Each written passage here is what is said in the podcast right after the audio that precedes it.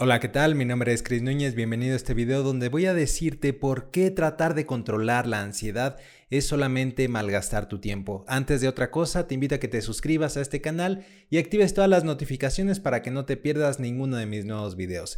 Vamos a comenzar. El tema del el control es que normalmente las personas asumimos tener una mayor cantidad de este del que en realidad tenemos. Es decir, las personas creemos que podemos cambiar y podemos controlar cosas que básicamente no nos corresponden o de las que carecemos el poder para en realidad hacerlo. Muchas veces cuando una persona está experimentando ansiedad, está experimentando emociones negativas, pensamientos negativos, sensaciones que no le están gustando, eh, lo que primero va a intentar hacer o lo que los demás le van a pedir que haga es que intente controlarlo. Esto es, le van a decir cosas como cálmate o busca o estate tranquilo o eh, deja de pensar en eso cosas que están implicando que yo en realidad tengo el poder de hacer eso y simplemente no lo estoy ejerciendo. De tal modo que esa es como o la idea que impera o la idea que estas personas tienen o una eh, falla en la concepción de que en realidad somos más poderosos o más capaces o, más eh, tenemos un un poder, digamos, oculto que necesitamos despertar, que es el poder controlar esas emociones y esos pensamientos, pero desafortunadamente, cada vez que nosotros lo intentamos, nos damos cuenta de que en realidad somos... Eh, falibles, somos personas que vamos a fallar, somos personas que erramos y que no podemos eh, controlar esto, no podemos cambiar esto. Y entonces lo que empezamos a hacer es que buscamos diferentes alternativas para ejercer ese control sobre nosotros mismos. Nos decimos, si todos los demás me están diciendo que me calme, que me controle, quiere decir que ellos lo pueden hacer, quiere decir que algo me está faltando a mí o algo tengo que encontrar, algo necesito entrenarme para poder alcanzar eso que quizá ellos sí tienen y que yo no tengo, porque yo para mis adentros pues no veo a personas que estén sufriendo de ansiedad o que estén eh, con los mismos pensamientos negativos que yo, sin embargo, eh, realmente yo no lo sé, pero como ellos me dicen que me calme, pues quiere decir que ellos sí tienen ese poder y entonces busco formas diferentes de control. Y una de esas formas, y a veces eh, lo que buscan las personas al acudir a una terapia, a una consulta con un medicamento, es buscar una forma alternativa para el control, buscar en la terapia una forma que les permita controlar su ansiedad, que les permita controlar esos pensamientos negativos que están viniendo a su mente, porque si me lo están pidiendo que haga es porque seguramente solamente necesito entrenar,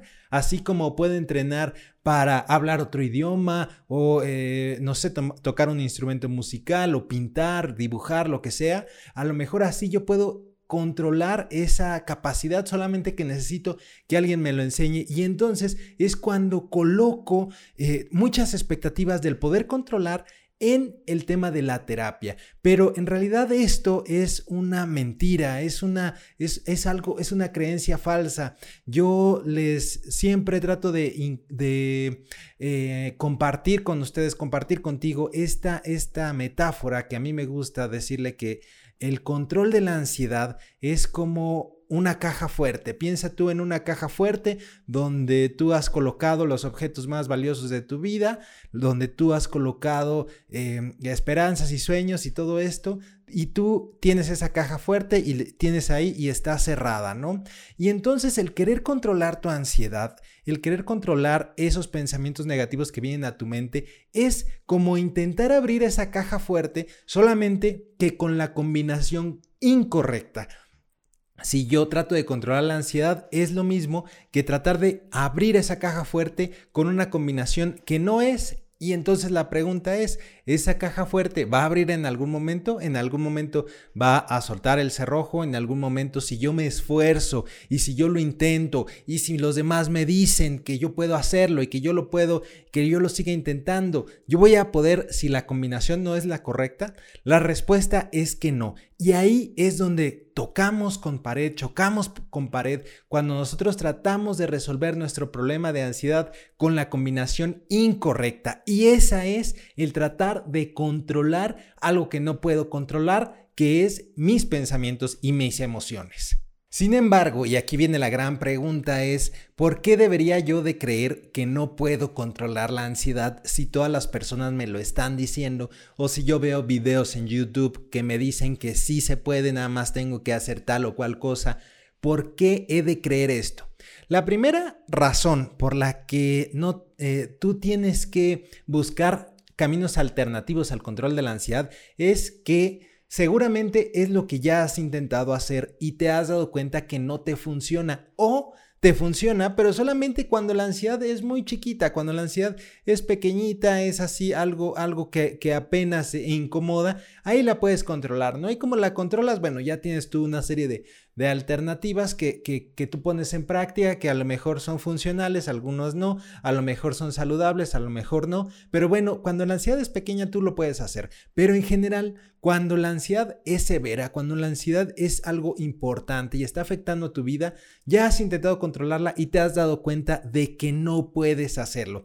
Pero la segunda razón que yo te quiero dejar por la cual no puedes hacerlo y por la cual tienes que buscar alternativas al control es que la pongas a prueba.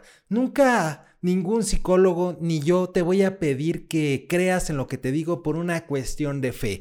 Se trata, la psicología no se trata de fe, no se trata de creer, se trata de poner a prueba, de poner a prueba lo que los demás me dicen, de poner a prueba unas nuevas alternativas que son las que se me empiezan a presentar cuando yo ya me doy cuenta de que el camino de la combinación incorrecta, ese ya lo tengo. Y ahora tengo que buscar otro porque la la respuesta que no es, ya sé cuál es, es el control. Ahora voy a buscar otras respuestas alternativas. ¿Cuáles son? Bueno, el tema es... Eh, que vamos a poner primero esa creencia del control a prueba y te lo quiero dejar con varios ejemplos y con los dos componentes principales de la ansiedad. La ansiedad tiene dos elementos fundamentales. Por un lado están las, la, parte emocional, digamos los síntomas físicos, eh, fisiológicos, y por el otro lado está la respuesta de, eh, psicológica de la ansiedad, que pueden ser los pensamientos negativos. Entonces vamos a hablar de las emociones y de los pensamientos y de cómo tú careces el control de ellos. Y te lo voy a poner con dos ejemplos. El primero es el de los pensamientos.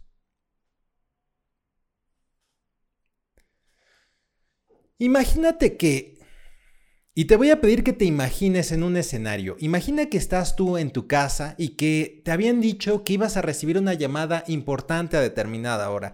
Puede ser un amigo, una amiga, tu pareja, eh, puede ser de un trabajo, puede ser eh, de, de una beca, de lo que tú quieras. Pero el tema es que hay una llamada que tú estás esperando y que por la cual tú estás muy pendiente y que te dijeron va a ser a las 4 en punto. Así que agarra tu teléfono y te quedas ahí a las 4 en punto esperando esa llamada. ¿Y qué haces? Bueno, pues que tú estás ahí porque te importa, porque es algo valioso para ti, porque a lo mejor tú dejaste de hacer un montón de cosas para estar ahí presente en esa llamada. Y entonces, ¿qué es lo que pasa? Que imagina que empiezan, bueno, 4 en punto y estás tú muy pendiente Pasan un par de minutos y dices, bueno, no pasa nada, así nos ocurre a todos, ¿no? Pues todavía estamos en tiempo. Pasan cinco minutos, pasan diez minutos y entonces tu mente empieza a generar un montón de pensamientos. Los pensamientos de que algo salió mal, de que la otra persona no está bien, de que la otra persona le pasó algo, de que te rechazaron, de que ya no te van a llamar, de que eh, eh, buscaron, encontraron a alguien más, de que algo terrible pasó por lo cual a ti no te están llamando.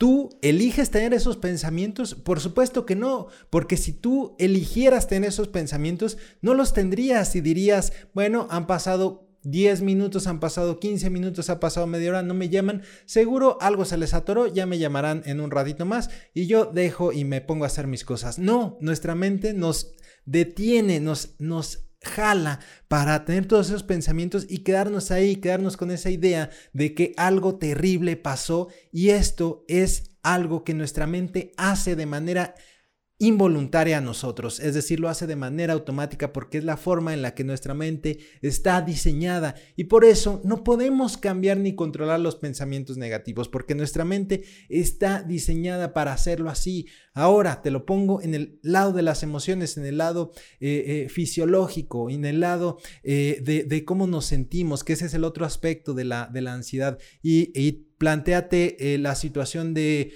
que tú estás con una pareja, imagínate que, que terminas una relación que fue muy importante para ti, una relación por la que tú estabas eh, sumamente comprometido y te das cuenta de que la otra persona te fue infiel y ves una serie de, de videos, de fotografías que te hacen llegar y entonces tú, ¿cómo te vas a sentir? Tú te vas a sentir traicionado, te vas a sentir miserable, te vas a sentir triste.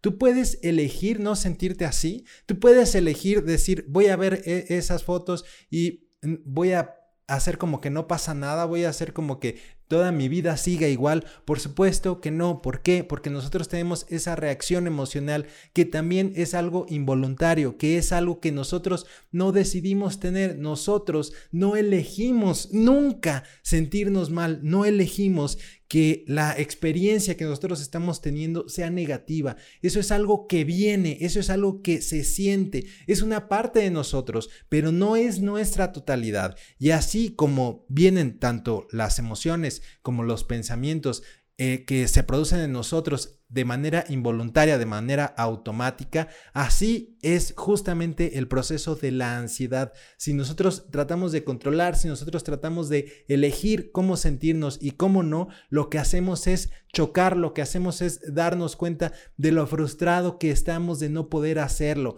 Por eso, cada vez que nosotros nos esforzamos en tratar de controlar la ansiedad, lo único que estamos haciendo es darnos de topes con esa frustración que se va a ir incrementando y que cada vez se va a ir haciendo más grande. Ahora vamos a continuar con la idea de que tú te das cuenta de que esa idea del control la tenemos que ir dejando atrás, de que ya te cansaste de intentar abrir esa caja fuerte con la combinación incorrecta y de que ahora vas a proponerte eh, el tener otras alternativas. Digamos que tú ya rompes con ese esquema de, bueno, me convenciste, me, me, me, hace lógica lo que me estás diciendo, Cristian, que eso es lo que me dicen muchos pacientes, me, me tiene sentido, tiene lógica lo que dices, bueno, ¿y ahora qué? ¿No? ¿Cuál es el siguiente paso? Porque ya sé que, ya sé la combinación incorrecta, ya sé que 2 y 2 no son 5, ya sé que 2 y 2 no son 3, ahora, ¿cómo le hago para dar el siguiente paso? ¿Qué es lo que corresponde? Lo primero aquí que te quiero decir es que no hay una sola respuesta, ¿sí? No existe una sola respuesta porque si existiera una sola respuesta, todos ya la sabríamos y nos iríamos a ella, ¿no? Y esa sería como la solución y entonces no habría de otra, ¿no? No habría eh, diferentes tipos de terapia, no habría diferentes enfoques eh, psicológicos, no habría diferentes medicamentos porque la ansiedad, diríamos, ya tiene esta solución y esta es la respuesta, entonces ya no te des de topes porque ahí está. Entonces lo que te quiero decir es, no existe esa respuesta correcta, ¿sí? Existe la respuesta correcta que va a ser para mí, existen las respuestas alternativas que van a, con las que yo me voy a sentir cómodo, que me van a funcionar a mí, pero no existe una sola. Lo que te pido es no es que te cases con la propuesta que yo te voy a decir, lo que te pido es que si tú ya te estás dando cuenta de que estás atrapado en esa eh, al tratar de abrir esa caja fuerte, solamente no te quedes tratando de esforzarte en la respuesta que ya sabes que no es, que es el control. Y busca diferentes alternativas, busca diferentes eh, eh, terapias que te puedan funcionar a ti. Hay personas a las que les funcionan otras, algunas cosas y algunas otras, pero el tema es no hagas siempre lo mismo y esperes que la ansiedad ahora sí desaparezca o la ansiedad ahora sí ya no estés batallando con ella o ya no tengas ese problema. No, si ya te diste cuenta de que tienes un problema de ansiedad y de que siempre estás regresando al mismo punto, entonces es momento de buscar diferentes alternativas, las que a ti te acomoden, pero que no sea lo mismo que ya has estado probando. Pero bueno, digamos que ya tienes, eh, ya has probado diferentes alternativas, ahora yo sí te quiero proponer una. Yo tengo eh, a través de la terapia aceptación y compromiso, busco darle eh, ese nuevo significado a ese tema de la ansiedad. Tratar de liberarnos un poco de esta idea de, de tener el control y la alternativa que a mí se me presenta como la opción para trabajar el tema de la ansiedad es justamente el primer componente de esta terapia y de, de este proceso terapéutico que justamente es el proceso de aceptación. Y la aceptación de la ansiedad es algo que de primer de inicio, cuando yo se lo planteo a un paciente, cuando se lo planteo a una persona, y quizá ahorita que tú lo estás escuchando, te suena algo como ridículo, te suena algo así como, ¿y por qué voy a aceptar esto si esto no me gusta? ¿Por qué voy a aceptar esto si yo soy muy joven? ¿Por qué voy a aceptar esto si es súper desagradable? ¿Por qué voy a aceptar esto si, si me hace infeliz? ¿No? ¿Por qué tendría que aceptar eso? Y esa es la primera barrera que tenemos que empezar a romper, porque el proceso de aceptar una cuestión como puede ser eh, la ansiedad, como puede ser eh, un pensamiento negativo o una emoción displacentera, ese empezar como a aceptar significa, no significa que que no vaya yo a hacer algo porque sea menos leve, que no voy a hacer yo algo para que mi vida sea mejor, que yo, que yo no voy a trabajar en que mi vida sea más satisfactoria, no significa aceptar que yo me voy a resignar, porque a veces así lo, lo toman algunas personas, eh, que, que, aceptar significa que yo, que yo pierdo, ¿no? que yo eh, me doy por vencido y que me siento eh, que la ansiedad me venció. No, jamás se va a tratar de eso. Eso es algo totalmente opuesto a la, a la propuesta que yo te quiero plantear el día de hoy. En este caso, aceptar significa que yo voy a permitir que esa ansiedad, esas emociones y esos pensamientos estén dentro de mí, pero que también voy a tratar y voy a luchar y voy a ejercer mi voluntad para que esa ansiedad o eso, esa emoción displacentera, esos pensamientos negativos no sean en lo que esté girando mi vida, para entonces aceptar la ansiedad, aceptar estos pensamientos negativos, aceptar estas emociones eh, negativas o displacenteras, significa no rendirme, sino que significa que yo voy a permitirles a estas emociones estar en mi vida, así como voy a permitir que todo lo demás, que todas las demás emociones también estén y que voy a trabajar porque por tener más de eso otro, que voy a hacer eh, que esa, eh, esa emoción negativa, esos pensamientos negativos van a ser como granos de arena sí, que van a estar en mi vida, en la playa que es mi vida, pero que van a estar rodeados de tantas otras situaciones, de tantas otras experiencias positivas, experiencias eh, agradables, de que yo voy a estar esforzándome y a trabajar por tener una vida satisfactoria, que a lo mejor van a estar ahí, pero no van a dominar lo que yo quiero que sea de mí, que no van a dominar lo que yo soy, ni van a dominar mi experiencia como persona, ni de ninguna manera van a limitar lo que yo pueda hacer. No van a limitar mis acciones, no van a limitar mis relaciones, no va a limitar la forma en la que yo experimente esa vida que estoy deseando tener y que la ansiedad por alguna razón ha afectado. Seguramente esto de aceptar la emoción negativa, de aceptar la ansiedad, empieza a sonar bien, pero entonces dices, ¿cuál es el primer paso? ¿Qué es lo primero que tengo que empezar a hacer? Para todo ello, he preparado ya una serie de videos, hay una lista de reproducción aquí en mi canal de YouTube, en la sección de listas de reproducción, que es un curso para el manejo de la ansiedad. Tú puedes verlo, son totalmente gratis, no hay que pagar nada. Yo te invito a que revises esta lista de reproducción que, donde ya hablo acerca de, de qué es la ansiedad, cómo empezar a manejarla, cómo iniciar este proceso de aceptación de la ansiedad, cómo dejar fluir la ansiedad dentro de mí. Yo te invito a que lo revises, ahí ya está todo. No quiero profundizar en eso en este video. Este video simplemente es para empezar a buscar alternativas al control de la ansiedad, que es algo que siempre me están pidiendo, cómo lo controlo, cómo lo cambio, cuando en realidad yo les diría que la respuesta es que yo tengo que enfocarme en tantas otras cosas